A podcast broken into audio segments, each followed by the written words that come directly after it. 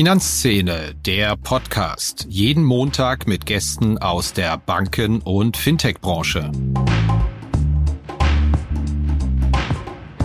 Zu dem Zeitpunkt 2008, als ich ins Haus eingetreten bin, waren wir, glaube ich, damals noch knapp 1200 Genossenschaftsbanken. Jetzt sind wir noch 770. Das Thema Regulatorik wird nicht weniger, der Margendruck wird nicht weniger. Und wenn Sie dann den gesamten Bauchladen als Organisation eines 200 oder 300 Millionen Hauses vorhalten müssen, da bin ich der Meinung, dass sich das in der Zukunft erdrücken wird.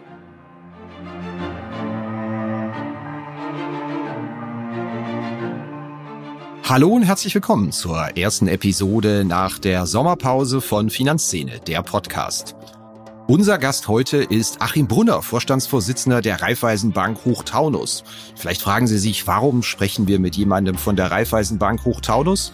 Na ganz einfach, weil das eine extrem spannende Bank ist, die ihre Bilanzsumme verfünffacht hat. Man war mal eine ganz kleine, hier zwischen großen Wettbewerbern im Vordertaunus eingeklemmte Bank und ist dann extrem stark gewachsen, engagiert sich sehr stark im Bereich gewerbliche Immobilienfinanzierung. Die Milliarde bei der Bilanzsumme ist geknackt worden im vergangenen Jahr und man macht das extrem profitabel. Das Ergebnis sind 2,2 Prozent der Bilanzsumme im letzten Jahr gewesen.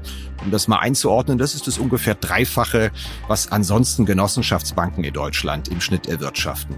Und was ich persönlich als Journalist dann auch sehr sympathisch finde, wir haben uns im März auch mal kritisch auseinandergesetzt mit der Bilanz und dem doch aus unserer Sicht spannenden Klumpen, die da im Bereich gewerbliche Immobilienfinanzierung in der Bilanz schlummern. Und da gibt es Banken, die reagieren da sehr sauer drauf und die reden nicht mehr mit einem. Und wenn man die dann fragt, lassen Sie uns doch mal im Podcast drüber reden, dann winken sie natürlich gleich ab. Das war ja völlig anders, als wir nachgefragt haben, hätten Sie denn Lust mal im Podcast mit uns über die Themen Ihres Geschäftsmodells zu reden? Da hieß es, ja klar, machen wir, dann erklären wir Ihnen das alles auch nochmal in aller Ruhe. So eine Souveränität ist journalistisch häufig ein eher gesundes Zeichen, als dass die Rechtskeule wegen kritischer Artikel geschwungen wird und na, wie viele Risiken da tatsächlich drin sind, wie empfindlich man gegenüber Zinsrisiken ist und ob das Modell auch für andere Genossenschaftsbanken ist, das erklärt Achim Brunner jetzt einfach im Podcast direkt. Viel Spaß!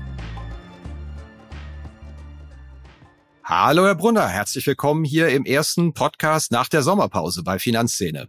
Ja, hallo, ich freue mich auch auf den ersten Podcast mit Ihnen gemeinsam. Ich glaube, die naheliegende Frage, die man im Moment stellen muss, was ist denn im Moment da draußen an der Kundenfront los? Vielleicht können Sie da mal einen kleinen Blick auf Privat- und Firmenkunden werfen für unsere Hörerinnen und Hörer, weil es ist ja doch extrem viel los im Moment, konjunkturell sehr hohe Inflation, Konjunktursorgen machen sich breit. Kommt da schon die für die Krisen übliche Zurückhaltung im Moment in Sachen Kreditnachfrage, Investitionskredite, Anlageverhalten zutage im Moment oder läuft das alles weiter wie vorher? Dass das im Augenblick für viele Privatkunden keine einfache Zeit ist mit äh, knapp acht Prozent Inflation, die aber getrieben ist durch die, durch die Energiepreise, durch Lebensmittel etc. aufgrund des äh, wirklich unsäglichen Kriegs, den wir in der, in der Ukraine erleben, äh, das, das schlägt halt direkt in den Geldbeutel der Privatkunden. Privatkunden durch. Und äh, da merkt man das schon, dass im Augenblick gewisse Entscheidungen dann vielleicht schon eher mal aufgeschoben werden oder sich genauer ähm, angeschaut werden. Im Firmenkundenbereich glaube ich eher, dass momentan wesentlich schlimmer die Situation ist, was wir erleben, dass die kompletten Lieferströme eigentlich seit Corona zusammengebrochen sind im wahrsten Sinne des Wortes. Die Distribution, die funktioniert so nicht mehr. Und äh, die Problematik eigentlich für die Firmenkunden, bestellen Sie sich heute ein Auto, egal bei welchem großen deutschen Autohersteller, äh, unter zwölf Monaten ist kaum was drinnen, dass Sie eins geliefert bekommen. Es liegt nicht daran, dass wir nicht die Kapazitäten in der Fertigung hätten. Es liegt daran im Endeffekt, ja, dass der LKW die eiserne Reserve auf der Autobahn war und der ist nicht mehr unterwegs. Ich glaube, das mit den Liefer- und Warenströmen, äh, dass das wieder sich reguliert und wieder in ein normales Maßstab kommt, das ist das Wichtigste, was anzugehen ist, weil es fehlt nicht nicht an Aufträgen. Wir merken es auch im Beschäftigungsverhältnis. Die Arbeitslosenzahl ist eigentlich auf einem rekordniedrigen Niveau. Fachkräftemängel an allen Ecken und Enden. Versuchen Sie mal in Urlaub zu fliegen. Ich glaube, wir alle kennen das im Augenblick, wenn wir am Flughafen stehen oder bei der Bahn und eigentlich die Leute fehlen, äh, dass das entsprechend abgefertigt werden könnte. Sind wir denn da auf dem Weg der Besserung bei dem, was Sie so auch beobachtet haben? Lieferketten, was spiegeln denn Ihre Kunden? Liegt da das Schlimmste schon hinter uns oder unverändert schwierig? Die Frage ist, wie man das sieht. Äh, ich glaube, wir Deutschen neigen dazu, das Kind mit dem Bade auszuschütten. Äh, das haben wir auch in Corona gesehen. Äh, ich habe vor zwei Jahren zu dem Thema ein Interview gegeben und ich glaube, ich war einer der ganz wenigen, der gesagt hat, wir bekommen ein wirtschaftliches V, wo alle anderen prognostiziert haben, wir bekommen ein langes U, ein starkes L, die Wirtschaft bleibt unten. Und ich kann mich damals dran erinnern, als ich zu Kollegen gesagt habe, lasst uns doch Ferienhotels finanzieren. Das wird die nächsten Jahre nicht mehr funktionieren. Das sind Themen nach dem Motto, die Tourismusbranche wird in den Knien liegen und sich nicht erholen. Da war meine Antwort, die Deutschen sitzen jetzt schon als Reiseweltmeister auf den gepackten Koffern und wir warten eigentlich nur darauf ab, die Masken wegschmeißen zu können und wieder nach draußen zu gehen. Ähm, und ich glaube, da neigen wir dazu, die Dinge zu überpacen in der Meinung. Auch jetzt ja, dieser Krieg ist unsäglich. Aber was könnte denn ein Szenario sein unter einem entsprechenden Friedensschluss? Vielleicht schnell wieder Energielieferungen, schnell wieder fallende Rohstoffpreise, dann wäre eine Inflation bei zwei Prozent und die Welt wäre sehr stark wieder in Ordnung. Aber das findet in unseren Modellen im Augenblick nicht statt. Also das heißt, gewissen Grundoptimismus haben sie sich bewahrt, so nach dem Motto, wir müssen jetzt nicht gleich denken, es bricht alles zusammen. Den, den habe ich auf jeden Fall. Ja, also der, der Grundoptimismus ist vorhanden und ich glaube, es gibt auch genug Indikatoren, wenn man hinschaut, dass der berechtigt ist. Wir selbst sind ja sehr stark als Haus im Immobilienbereich unterwegs und die letzten Wochen oder Monate konnten Sie ja nur über eins lesen, über Steigerungen in den Baupreisen.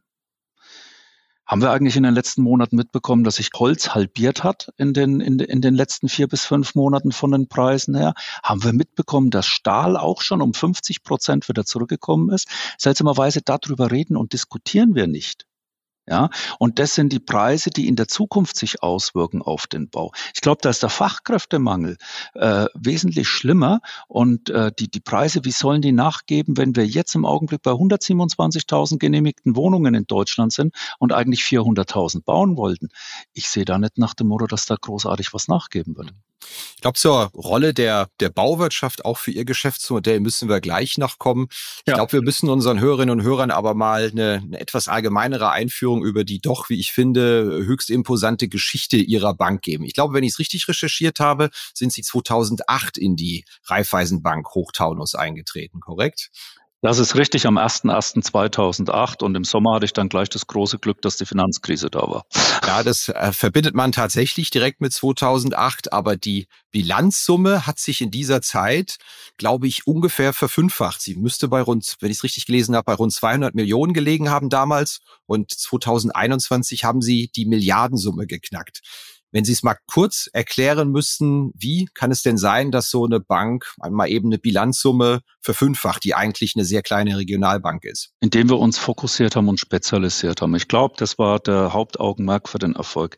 Als ich am 01.01.2008 das Institut übernommen habe, waren ja schon im, im, im Sommer 2007 die Gespräche mit dem Aufsichtsrat. Und zum damaligen Zeitpunkt der Einstellung konnte ich dem Aufsichtsrat, glaube ich, ganz gut vermitteln, dass wir als klassische Universalbank in der Breite in der Region Rhein-Main keine Überlebensfähigkeit haben werden. Dass da die Chancen für uns als regionales Institut, wo drei bis vier Sparkassenfilialen gegenüberstehen und auch die genossenschaftlichen Kollegen sicherlich keine Zukunft sein wird, was sich an dem Institut auch schon gezeigt hat.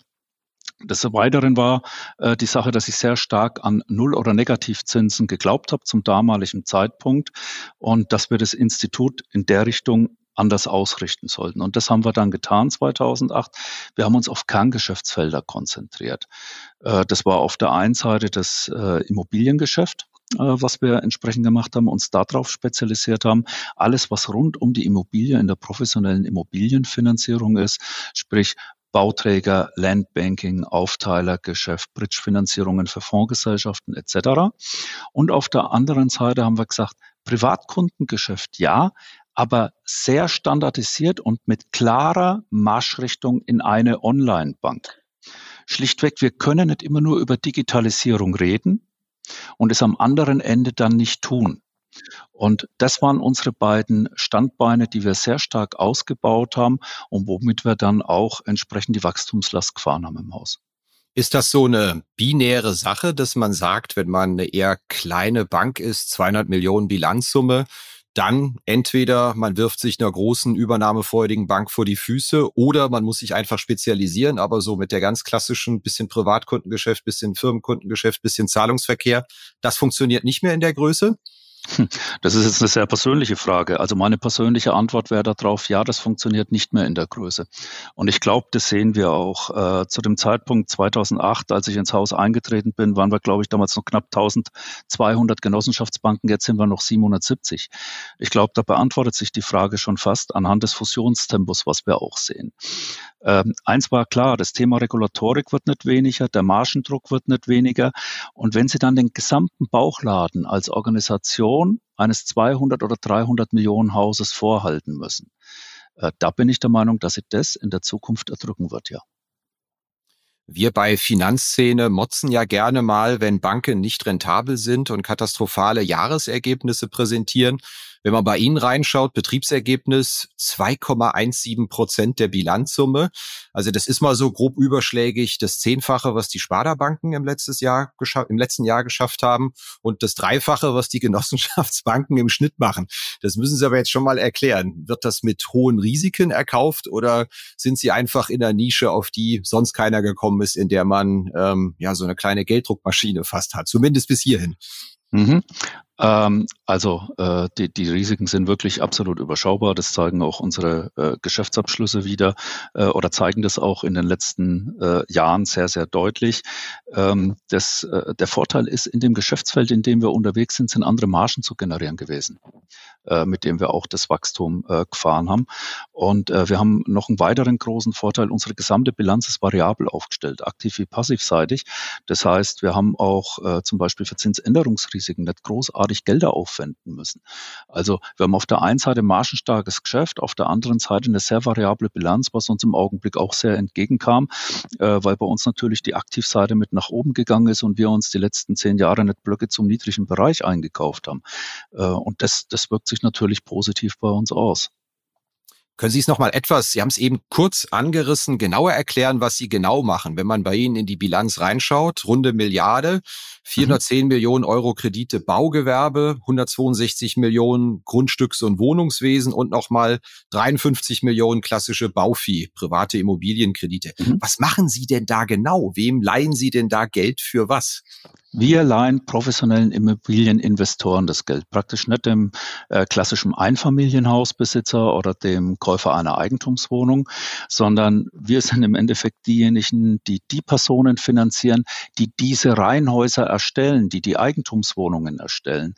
Deswegen sind wir auch sehr kurzfristig mit den Finanzierungen bei uns. Die Credit Duration des gesamten Buchs liegt bei knapp zwei Jahren also keine zehn Jahreskredite, sondern so zweieinhalb bis drei Jahre, wo die Bau- und Erstellungsphase ist. Und das ist der Bereich, den wir finanzieren. Wir finanzieren Grundstücke, die baufähig gemacht werden. Wir finanzieren dann die Hochbaumaßnahme, wo Eigentumswohnungen gebaut werden oder Reihenhäuser gebaut werden. Wir finanzieren aber auch für professionelle Immobilienkunden Portfolios, wenn sie ankaufen. Also da reden wir dann von 100, 200, 300 Eigentumswohnungen, die auf einen Schlag angekauft werden von institutionellen Anlegern. Das ist unser Geschäft. Geschäft. Das machen Sie aber bundesweit und nicht nur bei Ihnen in der Boomregion Rhein-Main, oder? Das machen wir bundesweit. Das ist tatsächlich so. Im Geschäftsgebiet der gesamten Bundesrepublik liegt aber auch wieder an dem Kundenklientel. Wir betreuen aktuell 550 professionelle Immobilienkunden und diese Kunden, die schauen natürlich auch, wo ihre Chancen sind in ihrem Geschäftsfeld. Es kann zum Beispiel mal sein, dass in Nordrhein-Westfalen außerordentlich gute Chancen sind oder Berlin oder Leipzig. Dementsprechend orientieren sich auch die Kunden um und wir gehen natürlich mit unseren Kunden in die entsprechenden Märkte.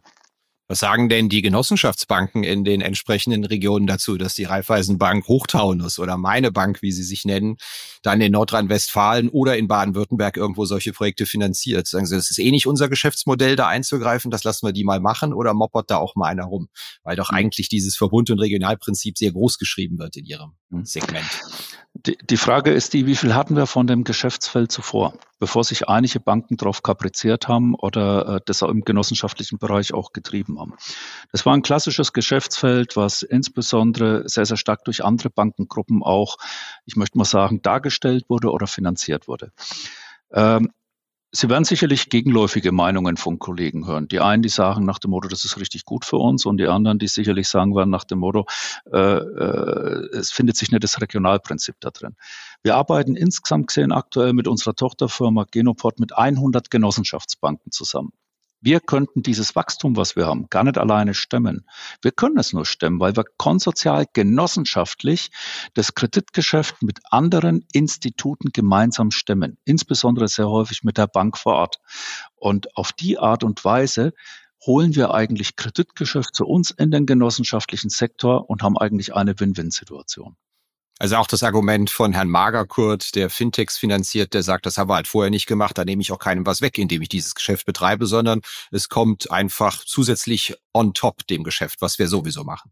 Sehe ich absolut so. Und da kann ich dem Kollegen Magerkurt auch nur zustimmen. Und ich sehe das als eine ganz große Stärke hier gerade im genossenschaftlichen Sektor an, dass wir doch sehr stark unternehmerisch tätig sind als genossenschaftliche Vorstände, die für die Häuser verantwortlich sind und äh, auch diese Marktchancen in bestimmten Bereichen suchen oder diese Nischen und damit zusätzliches Geschäft für den genossenschaftlichen Sektor generieren. Was war denn da zuerst da? Die Leute, mit denen man das machen kann und dann hat man das ausgebaut oder die Idee, für die sie sich die Leute geholt haben? Weil ich glaube, das ist ja auch eine Branche, die stark von Kontakten genau zu diesen Bauträgern, Immobilien, äh, Projektgesellschaften etc. gehört. Wie lief das bei Ihnen ab? Erste Idee oder waren die Leute schon da? Hm, erste Idee. Die Leute waren nicht da. Wir waren eine klassische Breitengenossenschaftsbank, äh, die im kleinteiligen Firmenkundengeschäft unterwegs war und im Privatkundengeschäft.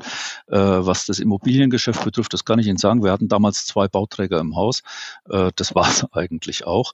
Und der Rest wurde tatsächlich in den letzten Jahren äh, akquiriert für das Haus und durch Mundpropaganda gewonnen. Und dazu wurden dann Stück für Stück die Leute ausgebildet und aufgebaut.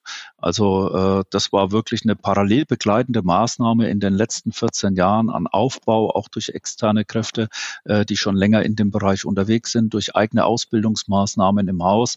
Ähm, wir haben das auch komplett separiert vom Firmenkundengeschäft in eine eigene Sparte äh, des Hauses, wo wir dann nach Immobilienökonomen geschaut haben, wirklich nach Personen, die sich in dem Sektor auskennen, äh, in dem Sektor zu Hause sind. Und das ist auch für uns das Wichtigste, das Ausbildungslevel weg aus dem klassischen Firmenkundengeschäft, wirklich zu Leuten, die sich ausschließlich mit Immobilie auseinandersetzen. Klingt aber alles so, als könnten Sie das Geschäft auch aus Berlin heraus oder dem letzten Odenwald-Kaff betreiben. Da müssen Sie ja eigentlich gar nicht in Bad Homburg für sitzen, oder ist das jetzt zynisch?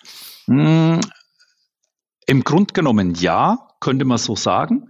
Äh, das Einzige, was ist, sie brauchen einen ICE-Haltepunkt und einen Flughafen vielleicht einigermaßen in der Nähe.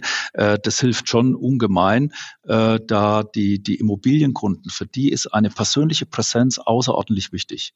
Da kann ich eins sagen, die letzten zwei Jahre unter Corona haben auch diese Kunden sehr stark auf persönliche Meetings bestanden und nicht auf Videomeetings. Die kommen auch sehr gern her, die, die, ob mit Auto, Bahn oder Flieger, kommen zu uns ins Haus und stellen die Projekte vor oder wir gehen zu Ihnen vor Ort, um die, um die Projekte anzuschauen. Und das persönliche Präsenz außerordentlich wichtig. Also das heißt, Sie brauchen schon eine verkehrsgünstige Lage. Aus dem Grund, die Mitte Deutschlands war für dieses Geschäftsmodell schon mal sehr gut als Voraussetzung. Und das Zweite ist, wo kriege ich die Spezialisten? Jetzt haben wir das große Glück, dass Frankfurt vor der Tür ist und äh, doch sehr viele äh, Banker da sind, die auch im Immobilienbereich sehr affin sind, wo man auch die entsprechende Ressource hat. Ansonsten nur mit Ausbilden vor Ort aus der eigenen Truppe halte ich das für außerordentlich schwierig, so eine Wachstumslast zu fahren, wenn ich nicht eine interessante Umgebung habe, wo ich auch, möchte ich mal sagen, die Human Resources habe, um darauf zugreifen zu können. Bevor wir zur Blitzrunde kommen, die wir immer mittig machen. Sie hatten es schon angedeutet, muss ich Ihnen die Frage auch noch stellen. Naheliegenderweise denkt man natürlich, so einen scharfen Zinsanstieg, wie wir ihn seit dem Spätherbst gesehen haben, der müsste doch eigentlich der Immobilienbranche und vielen Banken wahnsinnig zusetzen. Ich habe Sie aber schon richtig verstanden, dass Sie sagen, nee, also unser Buch ist schon so aufgestellt, dass wir sagen, also Zinsen steigen oder nicht, ähm, spielt jetzt für das Geschäftsmodell das Geld, was wir damit verdienen, nicht unbedingt zwingend eine Rolle. Hm. Ja, das liegt aber in der, in der Art des Geschäftsmodells. Äh, wir, haben die, wir haben die Immobilien jetzt zehn Jahre im Buch.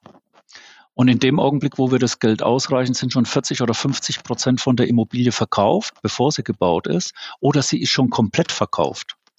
Das heißt, ich bin maximal im Baurisiko. Ich habe die Immobilie nicht im Bestand. Das heißt, ich muss mir keine Gedanken über die Wert- oder Preisentwicklung der Immobilie machen, als wenn ich sie zehn Jahre lang als Asset tatsächlich auf den Büchern stehen habe, weil ich sie finanziert habe. Und deswegen, das ist sicherlich der große Vorteil.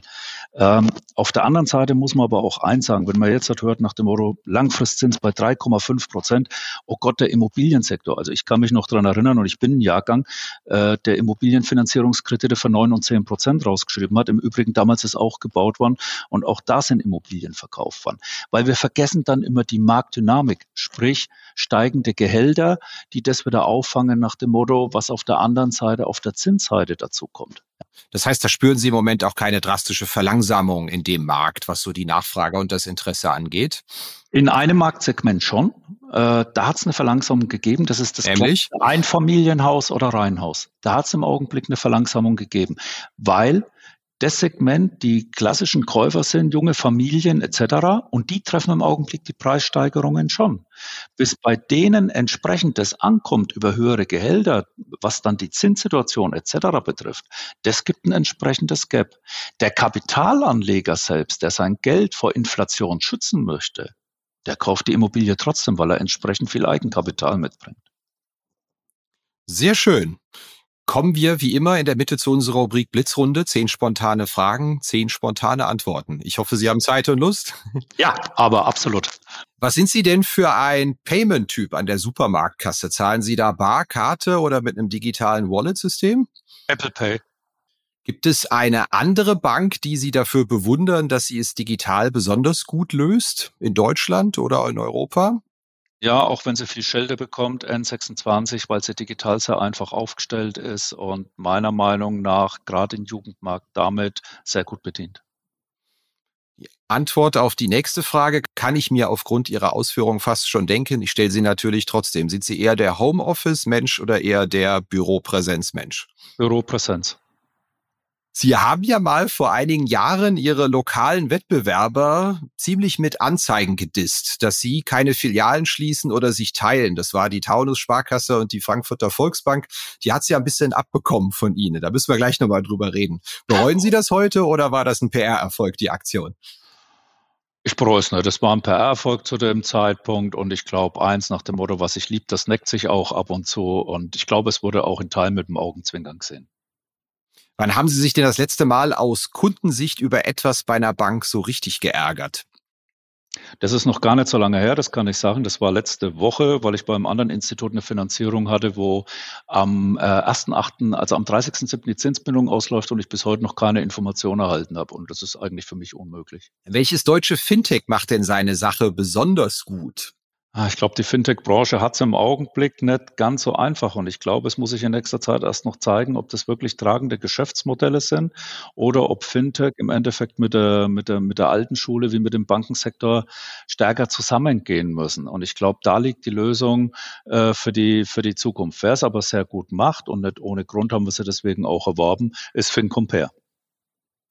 Wann haben Sie denn das letzte Mal eine Bankfiliale von innen gesehen, wenn Sie keine beruflichen Gründe hatten? Das ist mehrere Jahre her. Was bringt Sie in Sachen Kundenerlebnis in der Regel am meisten auf die Palme, wenn Sie mit Finanzgeschäften zu tun haben? Am meisten auf die Palme, wenn es äh, zu lang dauert, was Servicedienstleistungen betrifft. Sprich, nicht innerhalb von 24 Stunden ein Rückruf. Und wenn dann die Unterlagen äh, mangelhaft sind oder schlichtweg meiner Meinung nach komplett überbordend. Stößt Ihr Geschäftsmodell mit dem starken Engagement im Thema Immobilienfinanzierung, gewerbliche Immobilienfinanzierung mal an Grenzen oder ist da noch sehr viel Luft, Marktanteile zu gewinnen? Da ist absolut viel Luft. Ich glaube, so eine Frage würde man nie der Ärzte- und Apothekerbank stellen oder einer DZ-Typ oder anderen Spezialinstituten wie der Kirchenbank, weil ich glaube, die hat eher abbauende Positionen, was die Gläubigen betrifft. Aber äh, nein, da sehe ich im Immobiliensektor gerade in Deutschland noch extremes Wachstumspotenzial. Sehr schön. Blitzrunde ist damit vorbei. Ja, Sie haben das Thema FinCompare angesprochen. Hatten auch wir bei Finanzszene darüber berichtet. Ein kleines genossenschaftliches Konsortium hingegangen und hat FinCompare übernommen. Was ist denn die Rationale dahinter gewesen? Erzählen Sie es uns doch mal. Hm, ich glaube, das ist auch wieder eine differenzierte Blick, äh, Blicksicht. Äh, ich glaube, für die, für, die, für die drei Kollegen äh, in Berlin, Hannover und mit weiter ging es sehr stark darum, wirklich eine Vereinfachung des Geschäfts bis 750.000 Euro und äh, da eine leichtere digitale Abwicklung hinzubekommen, was ich auch für außerordentlich notwendig halt, gerade unter dem Margendruck, in dem Banken stehen.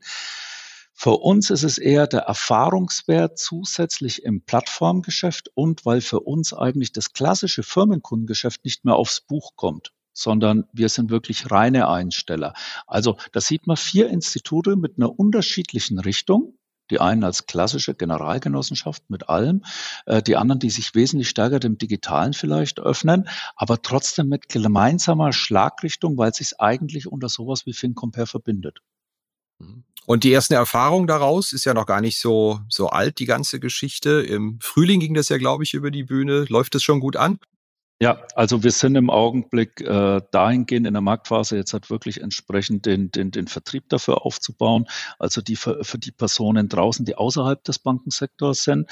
Ähm, ich muss eins sagen, das war bisher eine außerordentlich gute Abstimmung mit extremer Geschwindigkeit, wie man sie vielleicht nicht immer aus dem genossenschaftlichen Sektor kennt aber eine sehr gute, vertrauensvolle Zusammenarbeit auch zwischen Atrufia, äh, BMS, äh, der DZ Bank und den Primärgenossenschaftsbanken. Und ich glaube, der Erfolg zeigt sich, dass sich inzwischen äh, noch weitere Primärgenossenschaftsbanken beteiligt haben, wir auch für dieses Thema offen sind. Und ich glaube, dass wir das gemeinsam als genossenschaftlicher Verbund zum Erfolg führen können. Dann lassen Sie uns ja mal zu diesem lustigen Scharmützel, dass Sie da vor, ich glaube, vier Jahre, nee, drei Jahre ist es her, mit Ihren Nachbarsparkassen gehabt haben. Sie wissen, Journalisten lieben immer, wenn es ein bisschen Beef gibt in der Branche. Also für die Hörerinnen und Hörer, die es nicht mitbekommen haben, ich glaube, es ging im Kern ja darum, dass die Taunus-Sparkasse und die Frankfurter Volksbank kooperieren und sich die Filialen teilen und die mal eine blaue, mal eine rote Farbe haben, je nach Tag. Und dann haben Sie eine Anzeige geschaltet. Wir sind 100 Prozent pur und 0 Prozent gemischt, hatte ich das recherchiert recherchiert und wir sind übrigens auch sechsmal in der Woche für euch da und dass sie auch die LED-Leuchten finanzieren, mit denen man täglich die Farbe wechselt. Also das war, habe ich schon richtig verstanden, ähm, einfach nur so lustig gemeint und ich hoffe, die Kolleginnen und Kollegen bei der Taunus Sparkasse und der Frankfurter Volksbank haben die auch drüber gelacht oder fanden die das nicht so witzig? Äh, sagen wir es mal so, es war ja von uns eine Reaktion. Wir haben ein Jahr zuvor ähm, unsere Kontomodelle umgestellt auf ein absolutes Null-Euro-Konto und auf ein Konto mit 30 Euro flat im Monat. Und daraufhin sind wir mit Anzeigen begrüßt worden nach dem Motto, wir sind der Meinung, gute Beratung muss kostenfrei sein, weil wir für die Null-Euro-Konten ein Beratungshonorar erhoben haben, wenn der Kunde in die Filiale gekommen ist. Und das haben sich damals meine äh, Kollegen von der Frankfurter Volksbank einfallen lassen. Es war eigentlich ein Jahr später mit einem leichten Augenzwinkern die Reaktion äh, auf das, was auf unsere Kontomodelle kam. Äh, wir haben es vielleicht etwas größer gemacht und etwas ausgeweiteter, aber ich würde mal sagen, trotzdem mit äh, viel Humor. Jetzt müssen wir aber das auch noch mal ganz kurz erklären. Es gibt ein Konto, das 0 Euro kostet, ein Online-Konto, und es gibt eins, das 30 Euro kostet. Also das ja. müsste allerdings, ich glaube, es gibt noch eine Sparkasse, die einen Schnaps mehr nimmt, ähm, müsste eigentlich die absolute Spitzengruppe in Deutschland sein mittlerweile. Die ja, 30 okay. Euro sind auch durchsetzbar. Das zahlen auch Leute, ja. die sagen, äh, dafür, dass ich in die Filiale gehe, das ist mir 30 Euro im Monat wert. Ja, weil in den 30 Euro ist eine Kreditkarte enthalten, es sind die EC-Karten enthalten, es sind alle Buchungsposten flat enthalten, etc. Und ich bin der Meinung, wir müssen teilweise im Bankensektor auch drüber nachdenken, was unsere Dienstleistung wert ist und das transparenter nach außen stellen. Äh, nehmen Sie mal eine Excel-Liste und addieren Sie mal bei Ihrem Konto zusammen. Da werden alle zwei Jahre meinetwegen die EC-Karte abgebucht. Einmal im Jahr kriegen Sie Ihre Kreditkarte belastet. Äh, teilweise manche Abrechnungen äh, vierwöchentlich oder dreimonatlich. Und wenn Sie das mal alles zusammenrechnen, na, da glaube ich, liegen wir bei den meisten nicht ganz so weit fern oder liegen auch schon deutlich in einem zweistelligen Bereich. Also etwas mehr Transparenz, etwas mehr Klarheit wäre da, glaube ich, für den Kunden wünschenswert. Und die hat er bei uns bekommen. 30 Euro all in, wenn ich Filialkunde bin und einen zugeordneten Berater.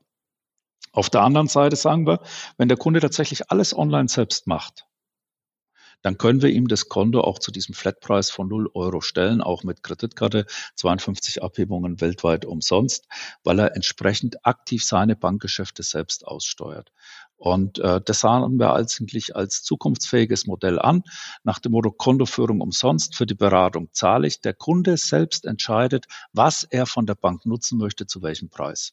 Und wir geben es nicht vor. Und das machen Sie auch bundesweit. Also wenn ich in Hamburg sitze oder Bayerischen Wald, dann kann ich auch ähm, bei der Raiffeisenbank Hochtaunus, Schrägstrich meine Bank, weil Sie haben ja, glaube ich, gesagt, kein Mensch eröffnet außerhalb der Region ein Konto bei der Raiffeisenbank Oberursel. Der oder Raiffeisenbank Hochtaunus, das machen Sie bundesweit, ja? Also äh, die, die Digitalität bringt ja eins mit sich, dass eigentlich die Welt ein Dorf geworden ist. Und ich habe noch nicht festgestellt, dass bei uns die, die Leitungen des Internets am Stadtschild von Bad Homburg gekappt sind. Ja, natürlich. Online oder Digitalität bedeutet, sich im Bankensektor damit auseinanderzusetzen, dass unsere Kunden über die gesamte Bundesrepublik jedes Online-Angebot wahrnehmen können, auch das unseres Hauses. Das Modell, was Sie da fahren, ist ja doch eher ungewöhnlich zu sagen, wir machen ein kostenloses Online-Konto und ein richtig teures 30-Euro-Konto. Aber da haben Sie ja auch mal in einem Interview der FATS verraten vor drei Jahren, da bauen Sie eine richtige Firewall dazwischen. Dass also sozusagen die Online-Kunden nicht jetzt anfangen, auch ihre Filialen zu stürmen für dit und jenes, ähm, aber die Premium-Kunden dann auch die geschützten Premium-Kunden bleiben können. Richtig verstanden? Das ist komplett richtig und äh, da, da sind wir auch sehr stringent in den Dingen. Und ich glaube, das ist auch das Wichtige, dass man wirklich das einzelne Geschäftsfeld auch für sich absolut betrachten kann. Ja, und da ist eine harte Firewall dazwischen. Wenn ein Online-Kunde zur Beratung in die Filiale kommt, dann würde das Beratungshonorar fällig werden. Okay, und das machen die Kunden auch mit oder steht da mal einer und sagt, hallo, ich habe hier mein Konto, das kann jetzt wohl nicht sein hier? Nee, weil äh, die, die meisten Online-Kunden, die sich entscheiden, wenn die aus einem anderen Punkt auch der Republik kommen, äh, die, die würden auch zur Beratung nicht in eine Filiale fahren. Das muss man mhm. jetzt mal ganz klar sagen. Wiederum, die Filialkunden wurden damals im Jahr 2018 gebeten, sich zu entscheiden und jeder hat für sich selbst die Entscheidung getroffen. Nicht wir haben es gemacht, sondern der Kunde hat es gemacht äh, durch, durch, durch seine Entscheidung, welches Kontomodell er mit welchen Bedingungen in der Zukunft haben will. Und wir müssen eins sagen, da haben wir eine hohe Zufriedenheit bei den Kunden. Wie hat sich das denn ungefähr geteilt? In welche Richtung von der Kundschaft, falls Sie die Zahlen veröffentlichen? Also das Teilen war am, am Anfang eine Quote von ungefähr 55, 60 Prozent online zu 45, 40 Prozent Full-Service-Konten. Ähm, wir sind aber aufgrund der Alterspyramide immer stärker in den Bereich Online gekommen, weil dann selbst eigentlich die, die älteren Kunden bei uns festgestellt haben nach dem Motto, das mit der Online-Abwicklung ist eigentlich sehr einfach, sehr zeitgemäß. Wenn ich das Durchschnittsalter allein bei unseren Online-Kunden sehe aus dem Bestand heraus, ja, da frage ich mich immer, über welche älteren Kunden reden wir, die keine Online-Verbindung machen können. Äh, das, das ist enorm. Ja, und deswegen im Augenblick haben wir noch eine, eine, eine Position von knappen 10 Prozent der Kunden, die im Full-Service-Konto sind und 90 Prozent, die im Online-Konto sind, wobei das sich aktuell von Monat zu Monat immer stärker verschiebt aufgrund der starken Netto-Neuzuwächse im Online-Bereich. Es klingt aber trotzdem so roundabout 40 Prozent, die sich für das 30-Euro-Modell entscheiden. Ist das eine Funktion, dass Sie ähm, Ihren Sitz eigentlich in Bad Homburg haben? Weil es spricht ja doch für eine wahnsinnige Preissetzungsmacht, das, das hinzubekommen. Also da dürften ja insbesondere die Pricing-Experten und andere Banken, die uns hier zuhören, mal ganz genau hinhören, was offenbar machbar ist in Sachen Flatrate. Ja. Ich, ich glaube, die Frage ist die, wenn man dem Kunden klar vermittelt, wieso man die Dinge tut dann geht der Kunde auch mit einem in den Weg. Wenn man aber, wie es in der Bankenbranche in den letzten Jahrzehnten der Fall ist, mit der Salamitaktik und jedes Jahr mit einer Erhöhung oder jedes zweite Jahr und es die Buchungsposten, mal ist es die Grundgebühr etc. Ich glaube, das führt zum Missmut beim Kunden. Klarer, wir müssen klarer sein, dem Kunden auch gegenüber. Ja, das war's wieder mit dieser Episode von Finanzszene, der Podcast. Wir sagen danke fürs Zuhören, freuen uns über Ihr Feedback unter redaktion.finanz-szene.de. Kontaktmöglichkeiten auch über Threema in den Notes zu diesem Podcast. Vielen Dank. Redaktion und Host Christian Kirchner. Coverdesign Elida Atelier Hamburg. Produktion und Schnitt Podstars bei OMR Hamburg. Musik Liturgy of the Street von Shane Ivers www.silvermansound.com